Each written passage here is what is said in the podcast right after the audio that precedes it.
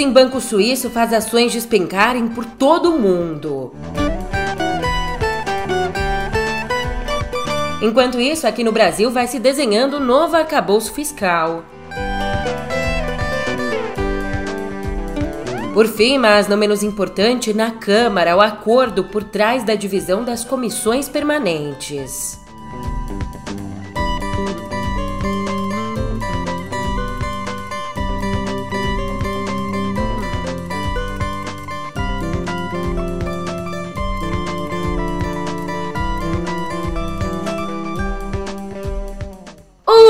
Ótimo dia, uma ótima tarde, uma ótima noite para você. Eu sou a Julia Keck e vem cá.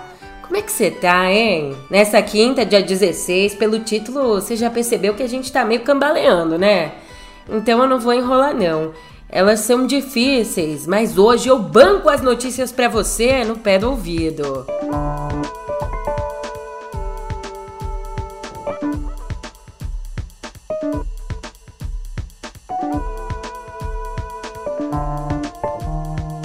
Você amou esse trocadilho mais manjado que não sei o que?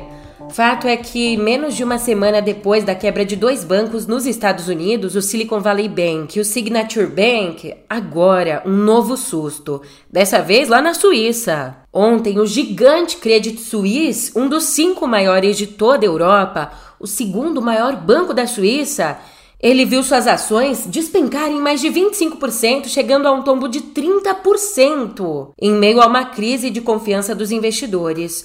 O banco, que há dois anos atravessa já uma crise, demonstrou novas dificuldades quando, então, nesse atual cenário, o maior acionista dele, um banco indiano, Saudi National Bank, se recusou a injetar mais liquidez, se recusou a prestar mais ajuda financeira. Aí você já viu, né? Veio um efeito dominó. A queda contaminou as bolsas europeias que fecharam com fortes perdas. Só a de Zurique teve uma queda de 24,24%. Mas existe a expectativa, o cenário pode melhorar porque o Banco Central da Suíça disse que, se for preciso, pode ajudar a instituição. E olha que a gente foi sentir o efeito dessa queda aqui no Brasil. Lá dos Estados Unidos também deu para sentir, tá? Mesmo assim, a maioria dos índices fechou em baixa. O Ibovespa recuou 0,25% a 102 mil pontos, 102,675, mas chegou a bater em 100 mil pontos, 100.692, o pior patamar desde julho do ano passado.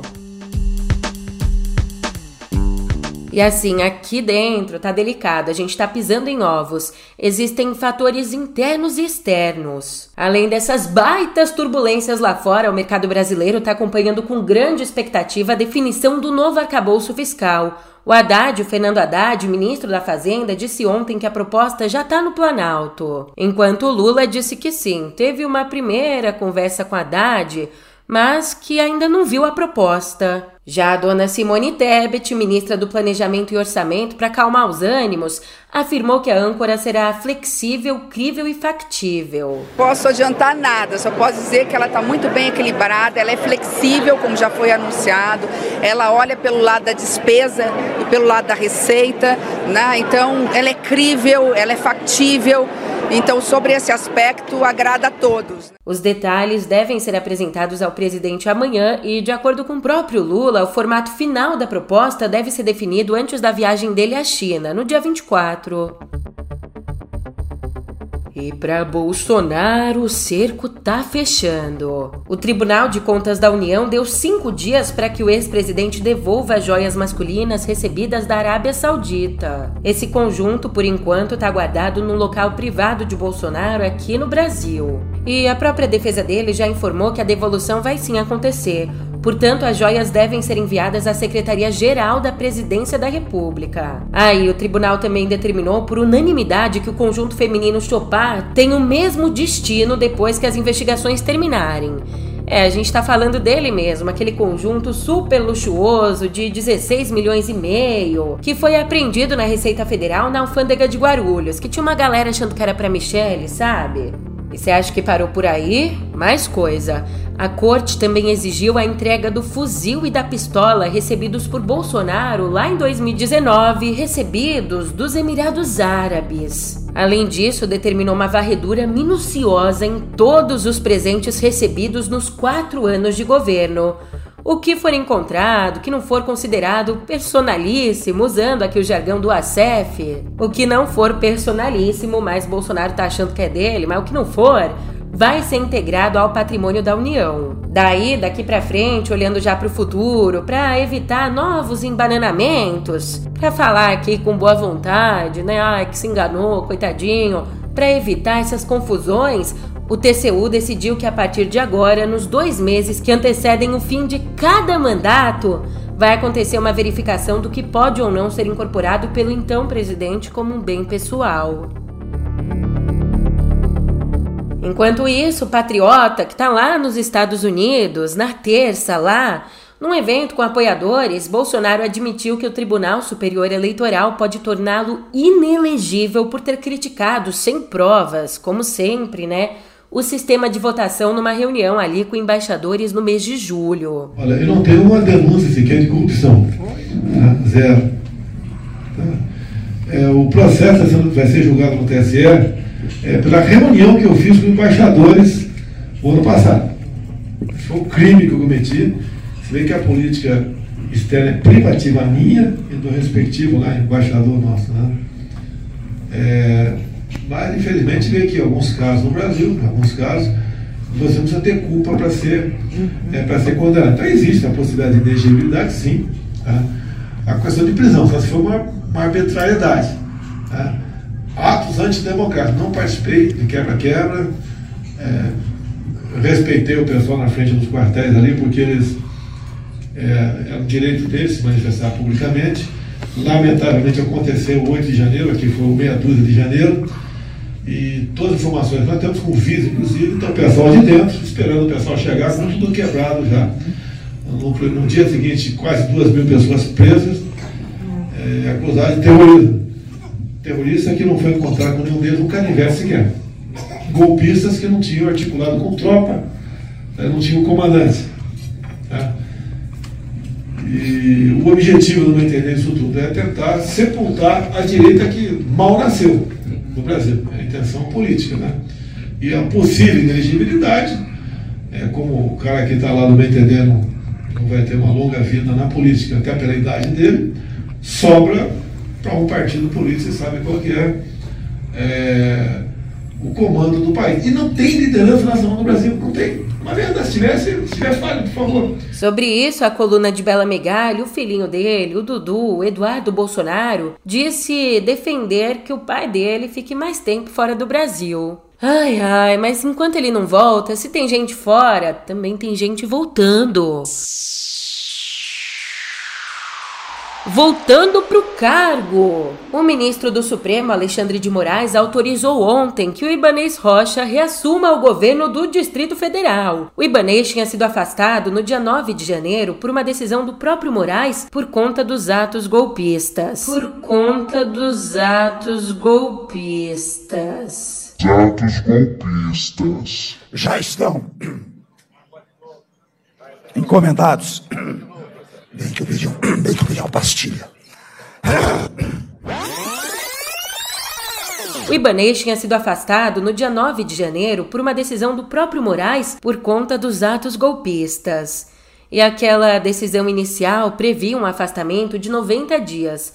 Só que, segundo o ministro, com o andamento das investigações, não estão mais presentes os requisitos para manter o afastamento. Já as investigações por supostas omissões, elas continuam. Também no quadradinho em Brasília, o presidente Lula começou ontem uma agenda de aproximação com os militares. Ontem mesmo ele almoçou com os almirantes do comando da Marinha. Eu acho que o almoço estava bom, viu? Porque no mesmo dia, ontem mesmo, a instituição enviou aos oficiais uma mensagem interna dando 90 dias para que militares da ativa se desfiliem de partidos políticos, sob risco de punição. A proibição de que militares da ativa sejam filiados a partidos políticos está no inciso 5 do artigo 142 da Constituição Federal. Mesmo assim, né, nos últimos anos não teve tanta fiscalização. E agora, portanto, essa agenda de aproximação do Lula segue. No dia 23, já já ele vai visitar as obras do programa de submarinos em Itaguaí, no Rio. No mês que vem, no dia 27 de abril, ele deve participar da inauguração da linha de produção dos caças Gripen na Embraer. Falando em caça, na Câmara, quem não tem cão caça com gato. Ó, oh, foi só eu falar esse trocadilho aqui que eu perdi crédito com a minha gatinha. Por esse trocadilho infame aqui. Ela tá me olhando tão torto. Coitada da Joana Goulart, a Joaninha aqui. Eita, nós. Ô, Janga, me perdoa. Me perdoa! Me perdoa, meu Deus, me perdoa! Continuando, ó, depois de um mês de negociação, o presidente Arthur Lira finalmente chegou a um acordo com os líderes partidários para a instalação das comissões permanentes. E o que, que essa divisão mostrou pra gente? Mostrou que tanto a base do governo como a oposição mais ferrenha estão em postos-chave. Por exemplo, a deputada bolsonarista Bia Kicis vai comandar a Comissão de Fiscalização Financeira e Controle. Já o PT indicou o deputado Rui Falcão para a presidência da CCJ, a Comissão de Constituição e Justiça. É, pelo que parece, a situação tá complicada por lá. O governo vai ter que suar para passar algumas coisas. Por isso, escuta só esse recado. Eu sou Pedro Dória, editor do Meio. O Palácio do Planalto está com medo, e isso não é figura de linguagem, é o que a gente ouviu no próprio Planalto. O governo tem medo de tomar uma pancada na primeira lei importante que tentar aprovar no Congresso. E olha, o orçamento secreto versão 2.0 acaba de mostrar as caras. O ponto de partida já está no YouTube do Meio.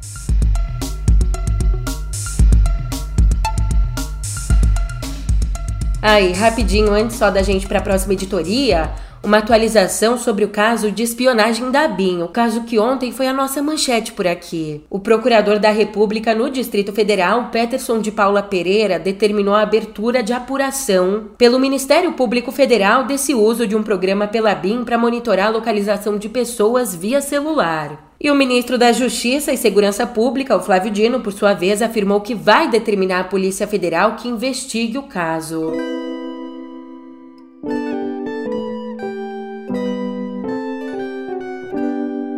mais uma noite de terror. O Rio Grande do Norte teve sua segunda noite de violência nessa quarta. Teve incêndio no prédio do INSS, teve garagem de ônibus pegando fogo, caminhões e tratores queimados, mais ataques. De frente com essa situação, o ministro da Justiça, o Flávio Dino, autorizou a intervenção em prisões do Estado. A operação começou ontem e deve durar 30 dias, coordenando ações para os serviços de guarda, vigilância e custódia de presos. O governo ainda determinou que a Polícia Rodoviária Federal atue em rodovias do interior do Estado. E a polícia diz acreditar que os ataques estão sendo organizados de dentro da prisão por uma facção que atua na região, uma facção chamada Sindicato do Crime. Até a tarde de ontem, 39 suspeitos foram presos e um líder da facção foi morto por agentes. Atacando a violência em outra ponta, do lado da prevenção, Ontem, o governo relançou o Programa Nacional de Segurança Pública com Cidadania, o PRONASSE. E a previsão é que, com o projeto, 700 milhões de reais sejam investidos na prevenção, no controle e na repressão da criminalidade em ações sociais de segurança pública. Escuta só o que o Lula disse. Eu nunca consegui entender por que, que o PRONASSE acabou. Eu nunca consegui entender, porque o PRONASSE não era um projeto de segurança pública apenas. O PRONAF não era um projeto que pensava na segurança pública pensando só na polícia. Na verdade, a gente pensava no papel do Estado. O que, que o Estado pode fazer Primeiro, para evitar menos polícia, porque quanto mais polícia você necessita, significa que menos Estado você tem, sabe, na periferia, você tem na cidade pequena, você tem nos lugares em que a polícia poderia estar e o Estado deveria estar presente. O Estado está presente com saúde, o Estado está presente com educação, o Estado está presente com cultura, o Estado está presente com, com lazer, o Estado está presente com tudo aquilo que a sociedade precisa para viver bem. Muitas vezes o Estado só está presente na periferia com a polícia. E não está presente para resolver, está presente muitas vezes para bater.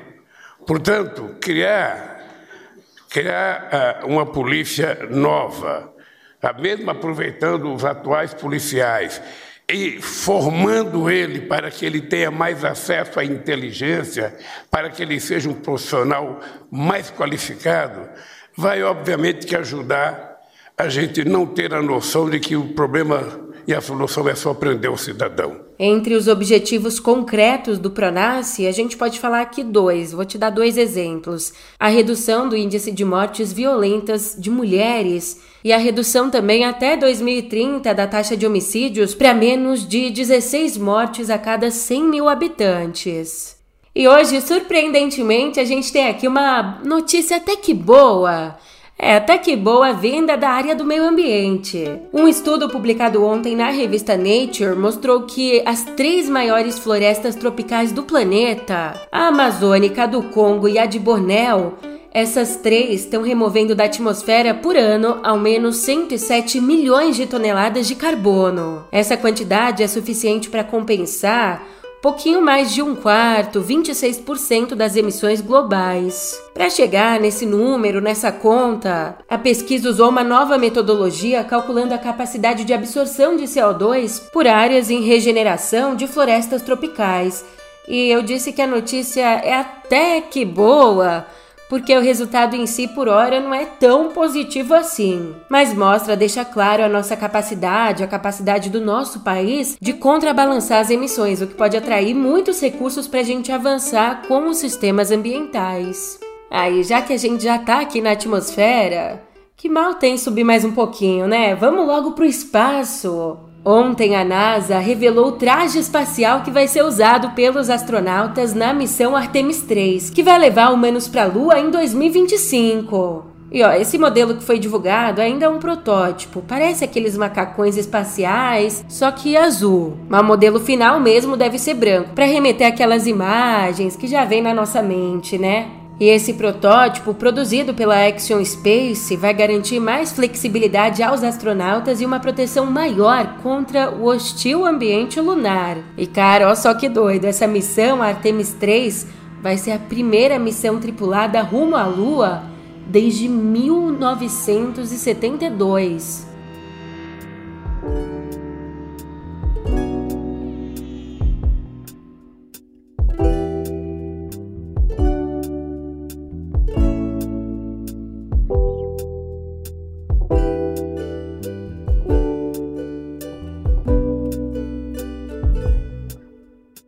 Não é mais novidade nem nada que quinta é meu dia favorito, né? É o dia dos cinéfilos.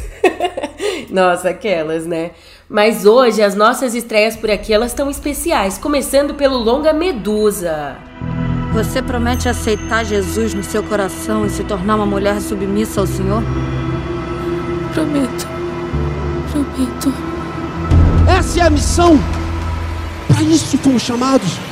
Amém. A cineasta Anita Rocha da Silveira traz aqui nesse segundo filme dela, o Medusa, uma história de terror e crítica social, com fundamentalismo neopentecostal e extremo moralismo, baseada em casos reais de perseguição a jovens consideradas promíscuas, como assim? No longa, a gente tem a Mariana, que faz parte de uma seita liderada por sua amiga Michelle. Nessa seita são garotas arrumadinhas, penteadas, que frequentam a igreja evangélica e tudo isso enquanto sonham se casar com os homens do Vigilantes de Sião, um grupo que lembra o movimento Red Pill. Vem. Pra eu poder cuidar. Quanto tempo que a gente não perdeu imaginando que não era coisa para a igreja decidir o futuro do país. Até aí, até aí já não tava tudo bem, né? Só que essas garotas, no fim do dia, cobrem os rostos com máscaras e lincham mulheres que andam sozinhas à noite, que usam decotes, que beijam em público e que tenham qualquer comportamento que destoa do grupo. O filme já passou por Cannes e ganhou o Festival do Rio em 2021, tá? Vai achando que é pouca coisa, vai achando. Também nessa quinta, quem é que tá de volta? I'm an idiot. O herói mais atrapalhado. O universo de si nos entrega o divertido Shazam Fúria dos Deuses, com Helen Mirren e Lucy Liu nos papéis das vilãs. Ah, Julia, eu quero sim dar risada, mas não é com Shazam, não. Então você tá com sorte, porque também chega hoje às telonas a comédia francesa Tudo Sob Descontrole. S'il vous plaît, monsieur, est-ce que vous pourriez m'aider à sortir de ma voiture Je suis bloquée dans ma voiture depuis ce matin. C'est une crise d'angoisse, je sais pas, enfin. Nela, Luiz, uma enfermeira em crise depois de se separar ali do marido, tem um ataque de pânico e não consegue sair do próprio carro, que acaba sendo roubado por Paul só que nesse sequestro, então, ela e o ladrão começam a criar um vínculo. Pourquoi vous avez une arme C'était à mon frère. Il s'est fait renverser par un enculé. Et moi, je le butais. Et vous Mon ex-mari est tombé amoureux de ma meilleure amie. Quelle grosse pute. Très grosse pute. Xiii, dos filmes às prateleiras. O mercado editorial já está se preocupando, está bastante preocupado com a segunda queda consecutiva na venda de livros aqui no nosso país. Entre o comecinho do ano, 30 de janeiro e 26 de fevereiro, a venda de títulos caiu 12,93% em comparação ao mesmo período do ano passado. Já a queda no faturamento do setor foi de 7,61%. Os dados são do painel do varejo de livros no Brasil. Aliás, só nesse ano, só em 2023, o mercado editorial já encolheu 8,82% em volume e 2,34% em faturamento. Mais uma vez aqui em comparação com o mesmo intervalo de 2022. Por fim, aqui em Cultura, uma despedida.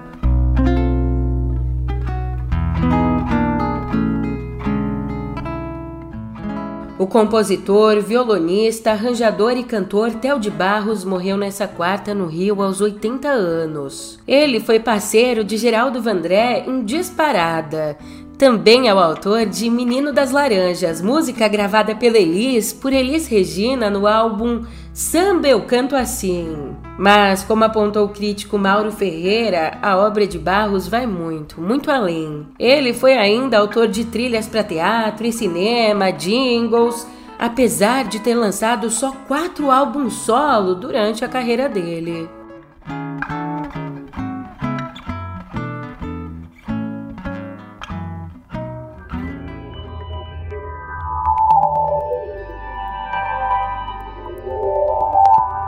Você sabe que o TikTok tá dando o que falar, tocando terror lá na gringa, você sabe.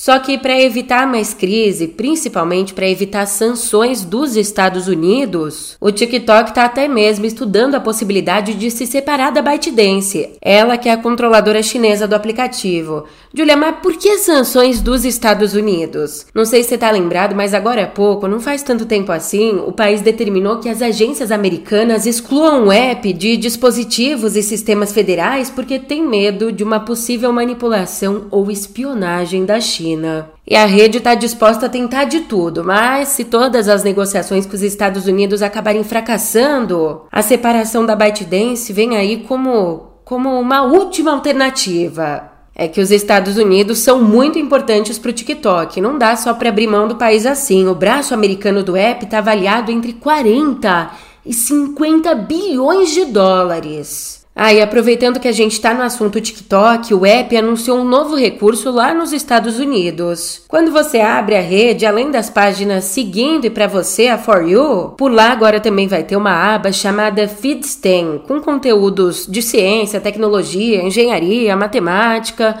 uma coisa legalzinha, assim, é legalzinho. Só que enquanto uns investem nos Estados Unidos, outros estão é de olho lá na Coreia do Sul. A Samsung vai investir mais de 230 milhões de dólares na construção de cinco fábricas de chips na Coreia do Sul. Com isso, a companhia pretende ter nos próximos 20 anos o maior centro de produção de chips do mundo. E numa parceria com o governo sul-coreano, a estratégia da Samsung aqui visa expandir incentivos fiscais e apoio para aumentar a competitividade dos setores de alta tecnologia no país. E esse plano aqui de investimento da Samsung deve atrair até 150 fabricantes de materiais, peças e equipamentos, além de organizações de pesquisa e desenvolvimento de semicondutores perto de Seul. Enquanto tudo isso aqui no nosso país, no nosso Brasilzão, a Anatel lançou ontem uma página para ajudar o consumidor, para me ajudar, para te ajudar na hora de comprar uma TV Box. Sabe a TV Box? Aqueles aparelhinhos que a gente conecta na TV normal e acaba transformando ela numa Smart TV, tendo acesso à internet, a canais e apps, alguns apps diferentes, sabe? Então, a Anatel vai ajudar quem quiser comprar uma TV Box. Mas vale lembrar, é importantíssimo lembrar que alguns modelos vendidos por aí não são homologados pela Anatel e oferecem acesso ilegal a conteúdos piratão mesmo. Inclusive, essa página da Anatel nasce exatamente sendo parte de um plano da agência para combater o uso de aparelhos que transmitem clandestinamente canais de TV por assinatura e serviços de streaming. Ufa! E agora que a gente chegou até aqui, agora eu vou indo nessa. Muito obrigada aqui pela companhia, você sabe, a gente sempre acaba se encontrando. Até mais!